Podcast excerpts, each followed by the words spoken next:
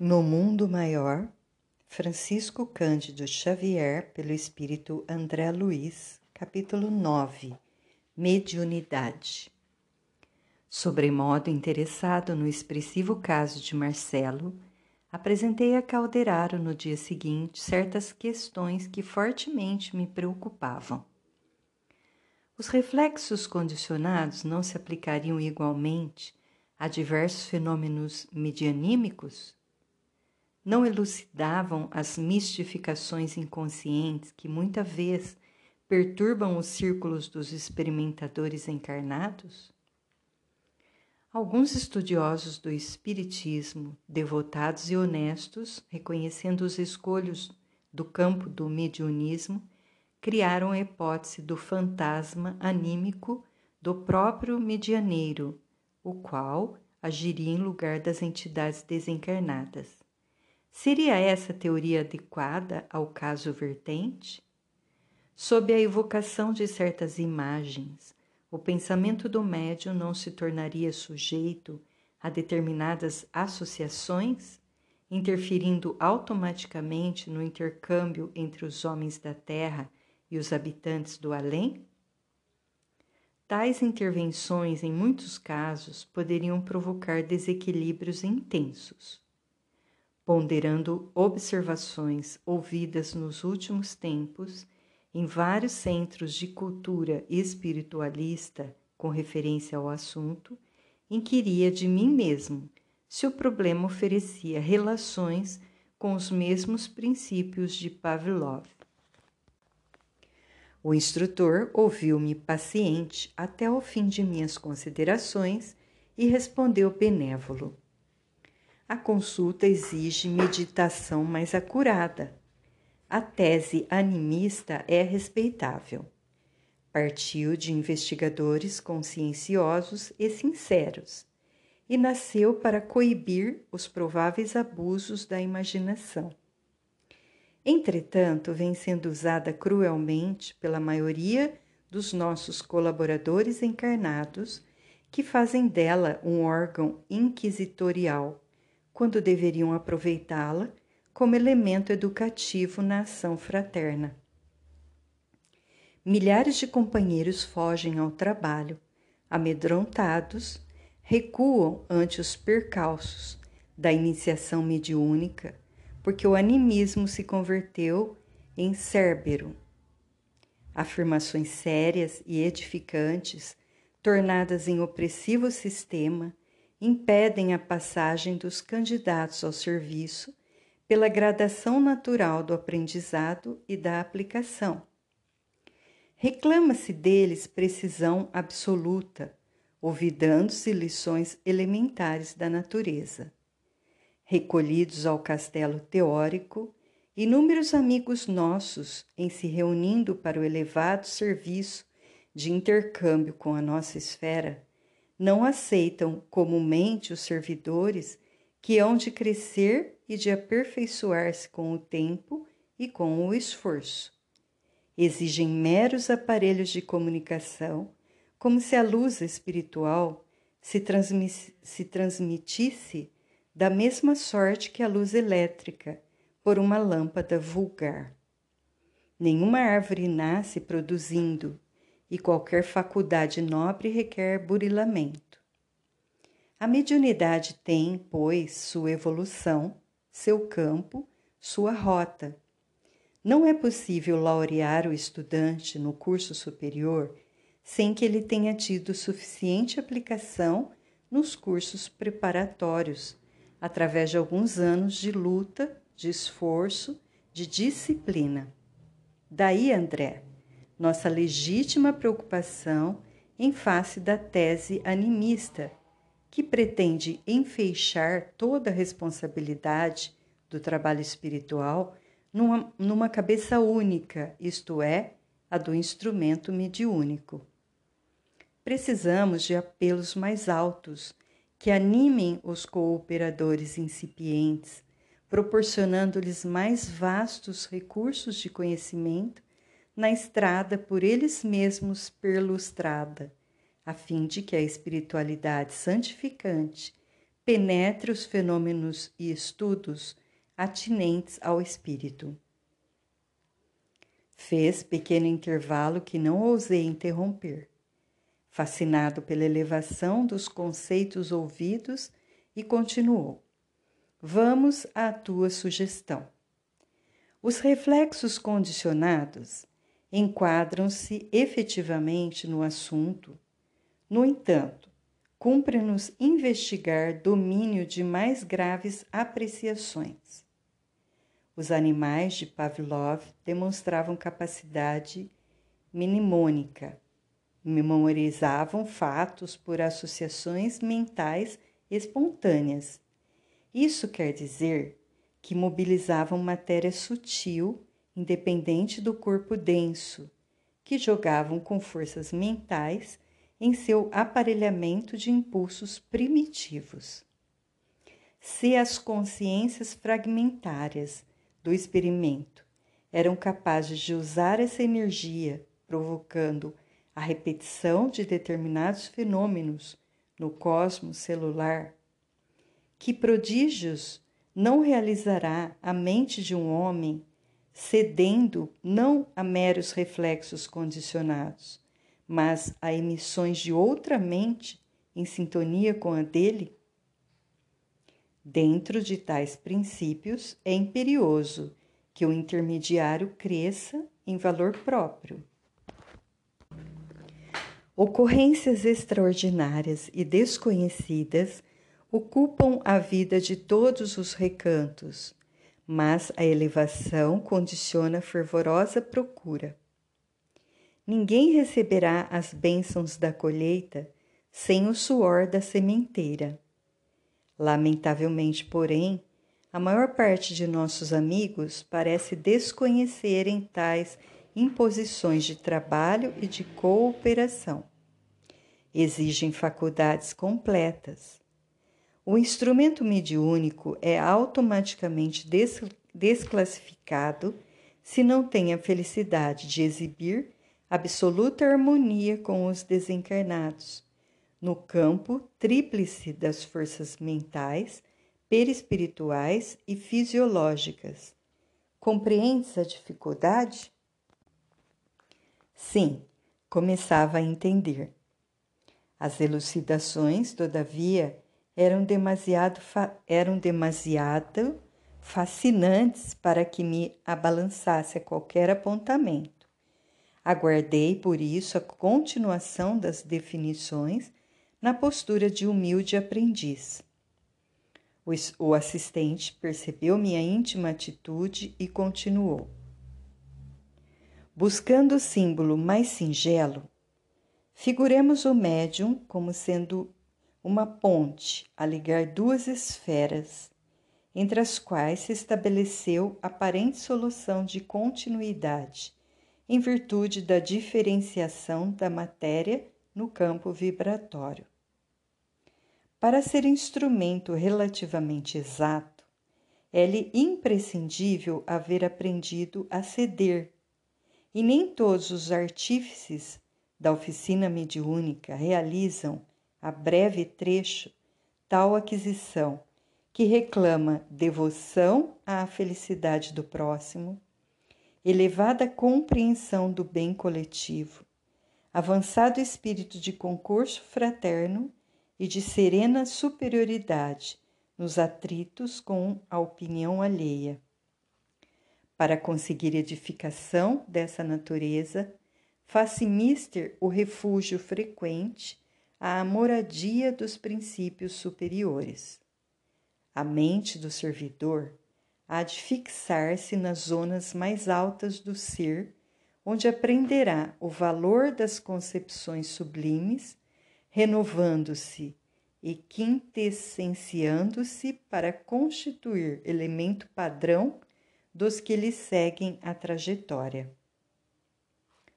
O homem, para auxiliar o presente, é obrigado a viver no futuro da raça. A vanguarda impõe-lhe a soledade e a incompreensão, por vezes dolorosas. Todavia, essa condição representa artigo da lei que nos estatue adquirir para podermos dar. Ninguém pode ensinar caminhos que não haja percorrido.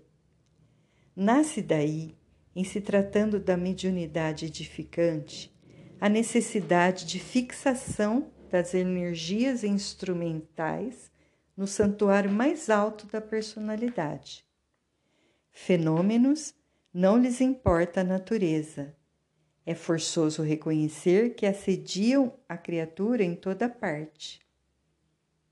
A ciência legítima é a conquista gradual das forças e operações da natureza que se mantinham ocultas à nossa canhada apreensão. E como somos filhos do Deus revelador, infinito em grandeza, é de esperar tenhamos sempre à frente ilimitados campos de observação, cujas portas se abrirão ao nosso desejo de conhecimento, à maneira que gradeçam nossos títulos meritórios. Por isso, André, consideramos que a mediunidade mais estável e mais bela começa entre os homens no império da intuição pura. Moisés desempenhou sua tarefa compelido pelas expressões fenomênicas que o cercavam. Recebe sob incoercível comoção os sublimes princípios do decálogo, decálogo sentindo defrontar-se com figuras e vozes materializadas do plano espiritual. Entretanto, ao mesmo tempo que transmite o não matarás, não matarás, não parece muito inclinado ao inquebrantável respeito pela vida alheia. Sua doutrina, venerável, embora baseia-se no exclusivismo e no temor. Com Jesus, o aspecto da mediunidade é diferente. Mantém-se o mestre em permanente contato com o Pai através da própria consciência do próprio coração. Transmite aos homens a revelação divina, vivendo-a em si mesmo. Não reclama justiça nem pede compreensão imediata. Ama as criaturas e serve-as, mantendo-se unido a Deus. Em razão disto, a Boa Nova é mensagem de confiança e de amor universal.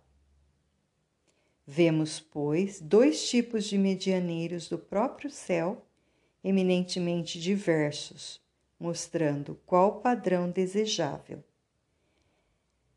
No mediunismo comum, portanto, o colaborador servirá com a matéria mental que lhe é própria, sofrendo-lhe as imprecisões naturais diante da investigação terrestre. E após adaptar-se aos imperativos mais nobres da renúncia pessoal, edificará, não de improviso, mas à custa de trabalho incessante, o templo interior de serviço, no qual reconhecerá a superioridade do programa divino acima de seus caprichos humanos. Atingida essa realização, estará preparado para sintonizar-se com o maior número de desencarnados e encarnados, oferecendo-lhes, como a ponte benfeitora, oportunidade de se encontrarem uns com os outros na posição evolutiva em que permaneçam, através de entendimentos construtivos. Devo dizer-te que não cogitamos aqui de faculdades acidentais que aparecem e desaparecem entre candidatos ao serviço, sem espírito de ordem e de disciplina, verdadeiros balões de ensaio para os voos do porvir.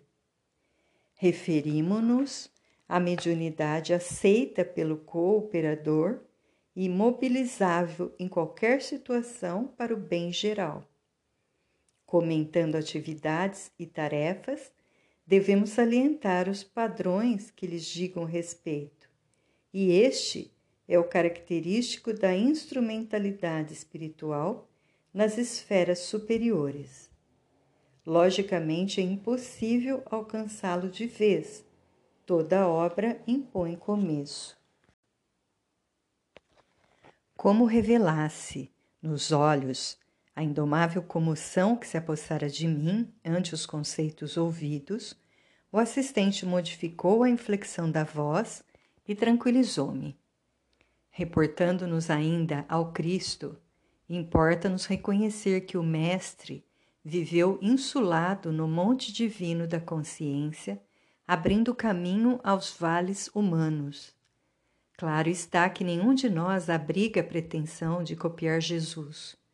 Contudo, precisamos inspirar-nos em suas lições.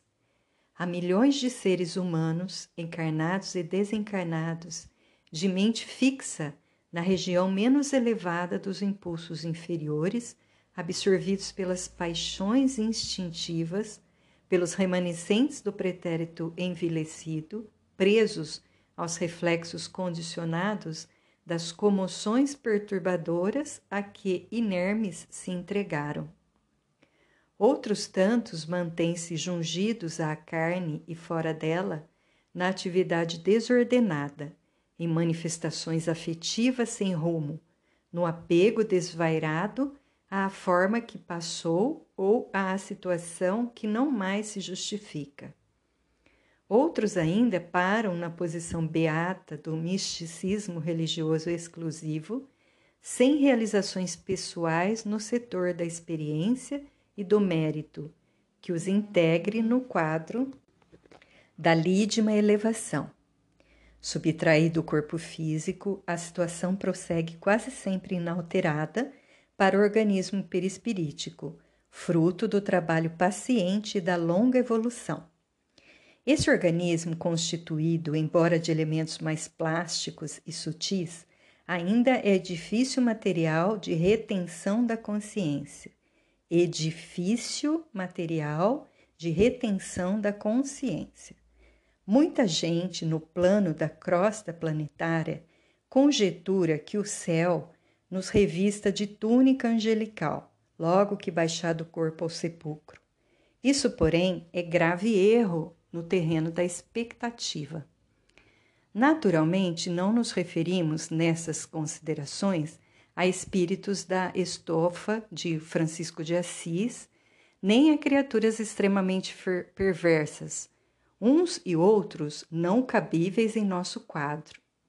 O zênite e o nadir da evolução terrestre não entram em nossas cogitações. Falamos de pessoas vulgares, quais nós mesmos, que nos vamos em jornada progressiva, mais ou menos normal, para concluir que tal o estado mental que alimentamos, tais as inteligências desencarnadas ou encarnadas que atraímos e das quais nos fazemos instrumentos naturais, embora de modo indireto. E a realidade, meu amigo, é que todos nós que nos, que nos contamos por centenas de milhões, não prescindimos de medianeiros iluminados, aptos a colocar-nos em comunicação com as fontes do suprimento superior. Necessitamos do auxílio de mais alto, requeremos o concurso dos benfeitores que demoram acima de nossas paragens para isso, há que organizar recursos de receptividade. Nossa mente sofre sede de luz, como o organismo terreno tem fome de pão. Amor e sabedoria são substâncias divinas que nos mantêm a vitalidade. O instrutor fez breve interrupção e acrescentou: Compreendes agora a importância da mediunidade? Isto é, da elevação de nossas qualidades receptivas para alcançarem a necessária sintonia com os mananciais da vida superior? Sim, respondi, entendera-lhe as observações, ponderando-lhes a magnitude. Não é serviço que possamos organizar da periferia para o centro, prosseguiu Calderaro, e sim do interior para o exterior. O homem encarnado, quase sempre empolgado pelo sono da ilusão, poderá começar pelo fenômeno. À maneira, porém, que desperte as energias mais profundas da consciência, sentirá a necessidade do reajustamento e regressará à causa de modo a aperfeiçoar os efeitos. Obra de construção, de tempo, de paciência. Chegados a essa altura da conversação, o orientador convidou-me ao serviço de assistência dedicada à senhora, médium em processo de formação, que lhe vinha recebendo socorro para prosseguir na tarefa com a fortaleza e serenidade indispensáveis. Propiciando-me o feliz ensejo, meu gentil interlocutor concluiu: O caso é oportuno. Observarás comigo os obstáculos criados pela tese animista. Marcava o relógio precisamente 20 horas quando penetramos confortável recinto. Várias entidades de nosso plano ali se moviam ao lado de onze companheiros reunidos em sessão íntima, consagrada ao serviço da oração e do desenvolvimento psíquico. Logo à entrada, recebeu-nos atencioso colega, a quem fui apresentado com sincera satisfação. Recebi dele de início informações condensadas que anotei contente. Fora igualmente médico, deixar a experiência física antes de concretizar velhos planos de assistência fraternal aos seus inumeráveis doentes pobres.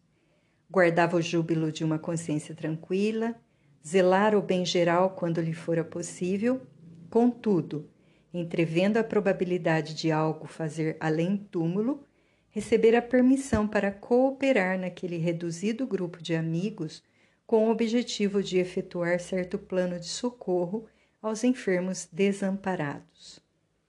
O intercâmbio com os desencarnados não poderia transformar os homens em anjos de um dia para o outro, mas poderia ajudá-los a ser criaturas melhores, Impossível seria instalar o paraíso na crosta do mundo em algumas semanas. Entretanto, era lícito cooperar no aprimoramento da sociedade terrestre, incentivando-se a prática do bem e a devoção à fraternidade. Para esse fim, ali permanecia, interessado em contribuir na proteção aos doentes menos aquinhoados. Acompanhando-lhe os argumentos com admiração, mantive-me silencioso. Mas Calderaro indagou Cortês após inteirar-se das ocorrências. E como vai no desenvolvimento de seus elevados propósitos? Dificilmente, informou o interpelado. Os recursos de comunicação ao meu alcance ainda não são de molde a inspirar confiança à maioria dos companheiros encarnados. A bem dizer, não me interessa comparecer aqui de nome aureolado por terminologia clássica e nem me abalançaria a oferecer teses novas, concorrendo com o mundo médico. Guia-me agora tão, tão somente o sadio desejo de praticar o bem. Entretanto, ainda não lhe ouviram os apelos por intermédio de Eulália? perguntou o meu instrutor. Não, por enquanto, não. Sempre a mesma suspeita de animismo, de mistificação inconsciente. Ia a palestra a meio quando o diretor espiritual da casa convidou o colega a experimentar. Chegara o minuto aprazado.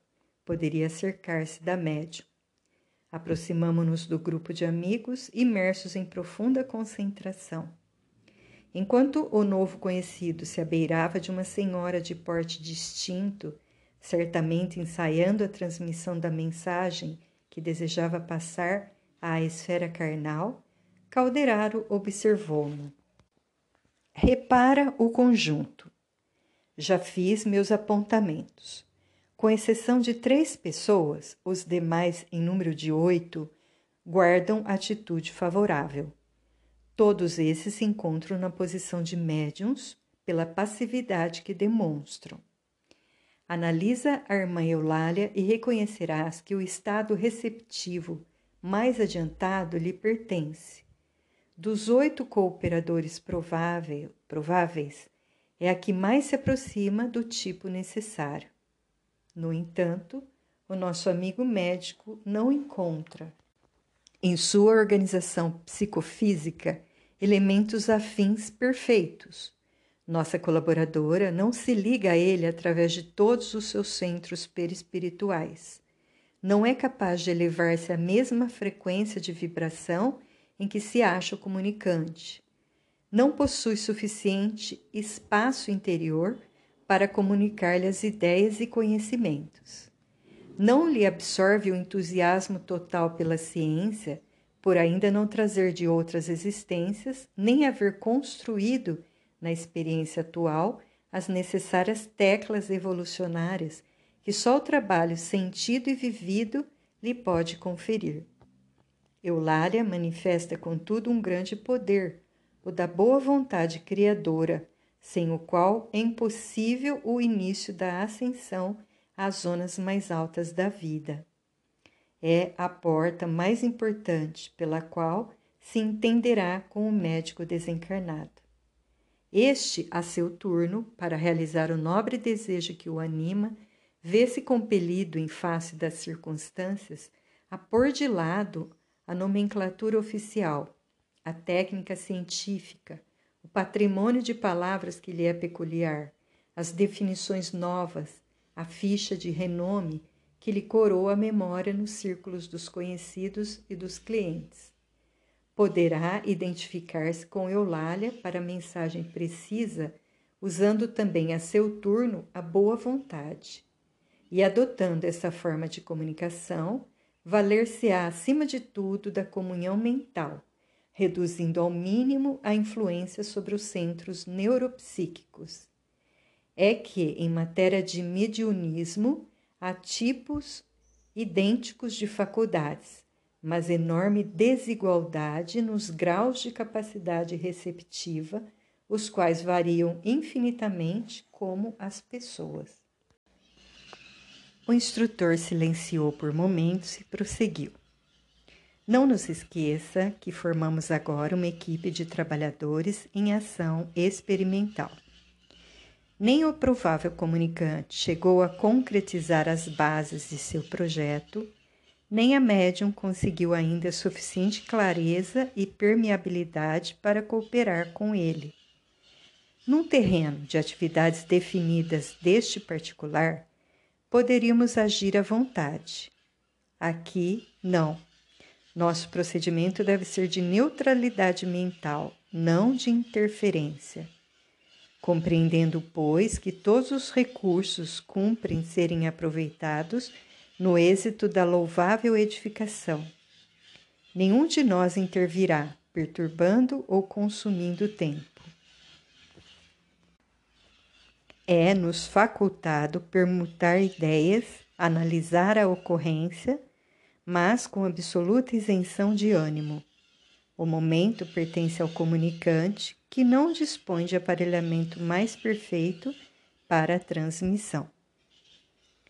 Nesse instante, indicou meu colega que, de pé, junto de Eulália, mantinha a mente iluminada e vibrante num admirável esforço por derruir a natural muralha entre a nossa esfera e o campo de matéria densa. Anota as particularidades do serviço, disse-me Calderaro com significativa inflexão de voz. Todos os companheiros em posição receptiva estão absorvendo a emissão mental do comunicante, cada qual a seu modo. Repara calmamente. Circulei a mesa e vi que os raios de força positiva do mensageiro efetivamente incendiam em oito pessoas. Reconheci que o tema central do desejo formulado por nosso amigo no tocante ao projeto de assistência aos enfermos alcançava o cérebro dos que se conservavam em atitude passiva na tela animada de concentração de energias mentais. Cada irmão recebia o influxo sugestivo de que logo lhes provocava a livre associação dos psicanalistas. Fixei as particularidades com atenção. Ao receberem a emissão de forças do trabalhador do bem, um cavalheiro recordou comovente paisagem de hospital. Outro rememorou o exemplo de uma enfermeira bondosa que com ele travava relações. Outro abrigou pensamentos de simpatia para com os doentes desamparados. Duas senhoras se lembraram da caridosa missão de Vicente de Paulo, e uma velhinha acudiu à ideia de visitar algumas pessoas acamadas que lhe eram queridas. Um jovem reportou-se em silêncio a notáveis páginas que lera sobre piedade fraternal para com todos os semelhantes afastados do equilíbrio físico. Examinei também as três pessoas que se mantinham impermeáveis ao serviço benemérito daquela hora. Duas delas contristavam-se por haver perdido uma sessão cinematográfica e a outra, uma senhora de idade provecta, retinha a mente na lembrança das ocupações domésticas que supunha imperiosas e inadiáveis, mesmo ali, no círculo de oração, onde devera beneficiar-se com a paz.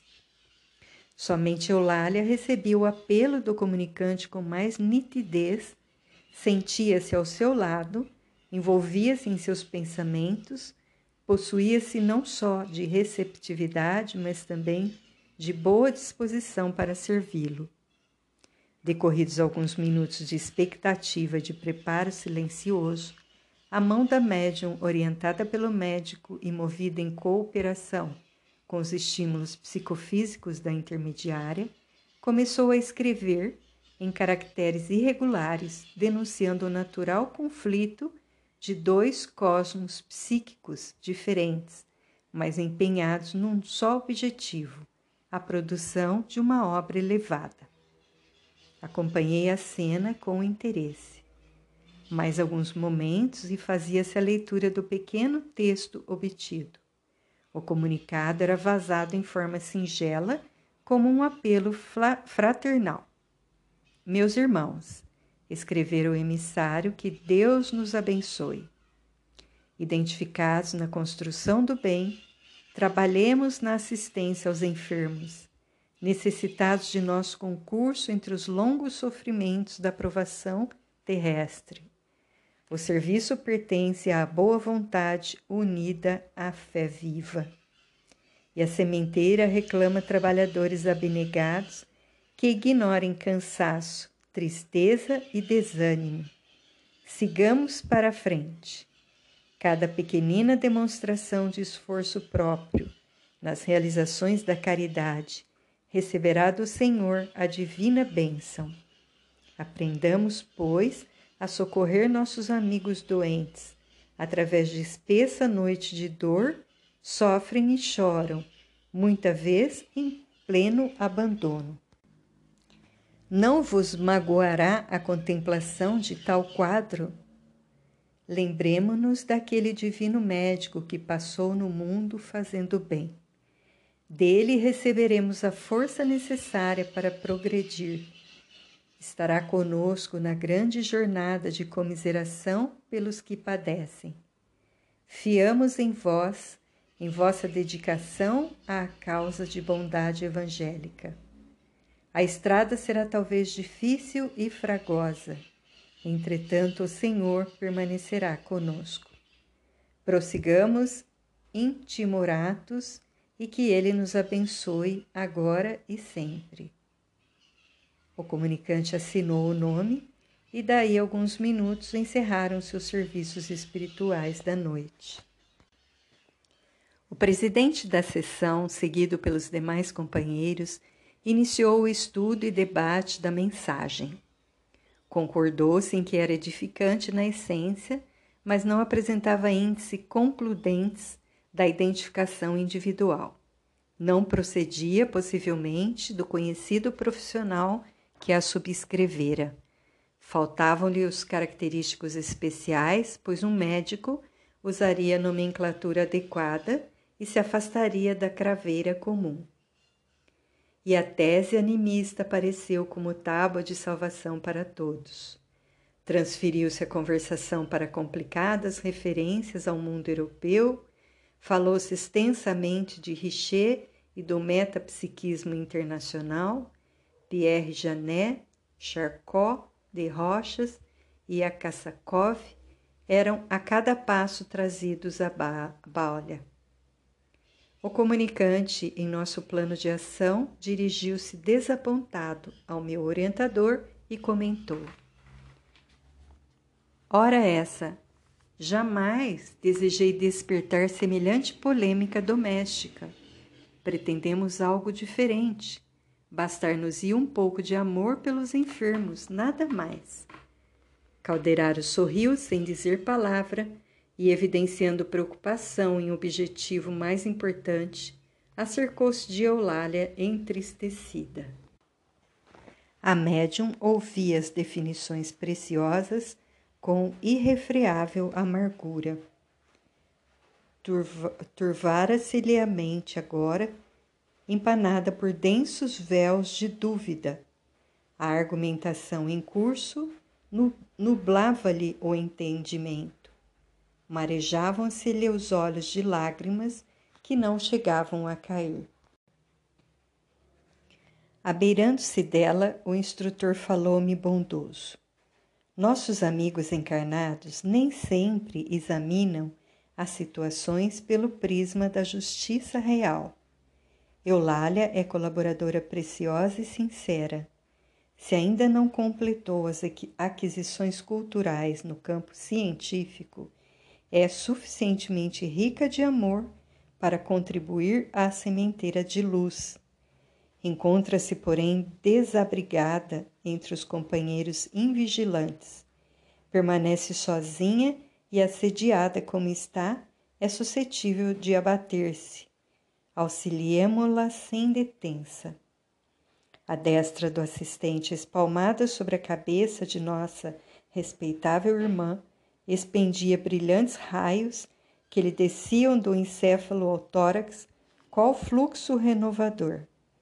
A médium, que antes parecia torturada, suptando a custo a natural reação às opiniões que ouvia, voltou à serenidade. Caiu-lhe a máscara de descontentamento, dissipou-se-lhe a tristeza destrutiva. Os centros perispiríticos tornaram a normalidade. A epífise irradiou branda luz. As nuvens de mágoa que se lhe esboçavam na mente esfumaram-se como por encanto. Em suma, amparada pela atuação direta do meu orientador, Eulália sabia dos percalços do trabalho e mergulhava-se gradativamente no ameno clima da compreensão. Restabelecendo-lhe a tranquilidade, o instrutor em seguida conservou as mãos apoiadas aos lobos frontais, agindo-lhe sobre as fibras inibidoras. Observei então nova mudança. A mente da médium como que se introvertia, desinteressando-se da conversação em torno e ficando mais atenta ao nosso campo de ação. O contato benéfico do assistente cortava-lhe, de modo imperceptível para ela, o interesse pelas referências sem proveito, convocando-a a mais íntimo intercâmbio conosco.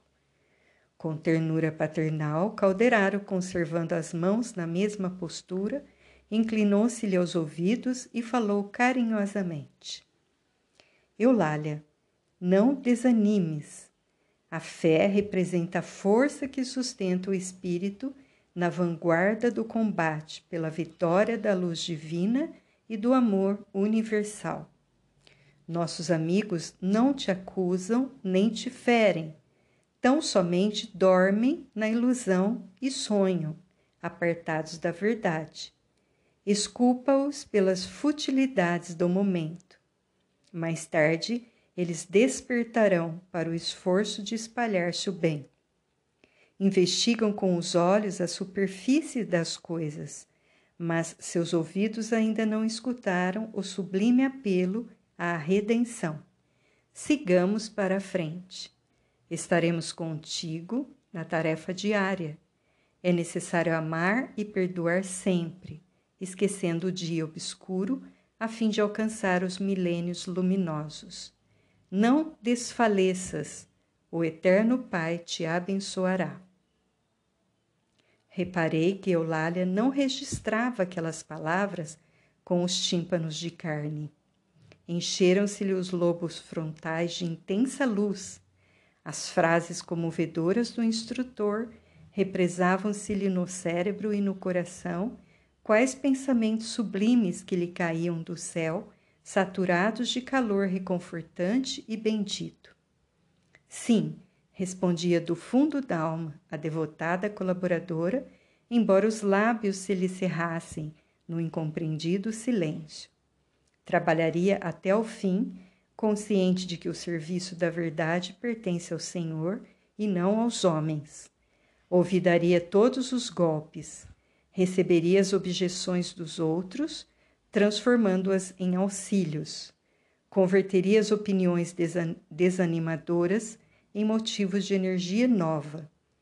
Dar-se-lhe-ia pressa em reconhecer os próprios defeitos, sempre que fossem indigitados pela franqueza de alguém, rendendo graças pela oportunidade de corrigi-los quanto possível. Caminharia para a frente Ser-lhe-ia a mediunidade um campo de trabalho onde aperfeiçoaria os sentimentos que nutria, sem cogitar dos utensílios para servi-la. Que lhe importavam com efeito as dificuldades psicográficas se lhe pulsava um coração disposto a amar? Sim, ouviria sugestões do bem antes de tudo. Seria fiel a Deus e a si mesma se os companheiros humanos não a pudessem entender, não lhe restava o conforto de ser compreendida pelos amigos da vida espiritual? Ao termo da experiência terrestre, haveria suficiente luz para todos. Cumpria-lhe crer, trabalhar, amar e esperar no Divino Senhor.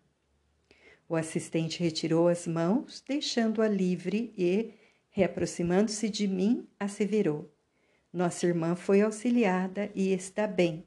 Louvado seja Deus. Observando os lobos frontais da médium, tão revestidos de luminosidade, fiz sentir a Calderaro minha admiração. O instrutor amigo, não se esquivando a novos esclarecimentos, informou: Eulália, nesse instante, fixa mentalmente na região mais alta que lhe é possível. Recolhe-se calma no santuário mais íntimo, de modo a compreender e desculpar com proveito.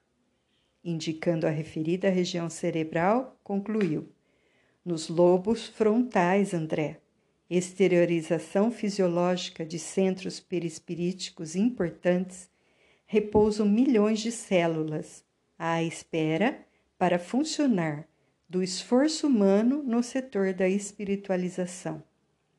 Nenhum homem dentre os mais arrojados pensadores da humanidade, desde o pretérito até os nossos dias, logrou jamais utilizá-las na décima parte.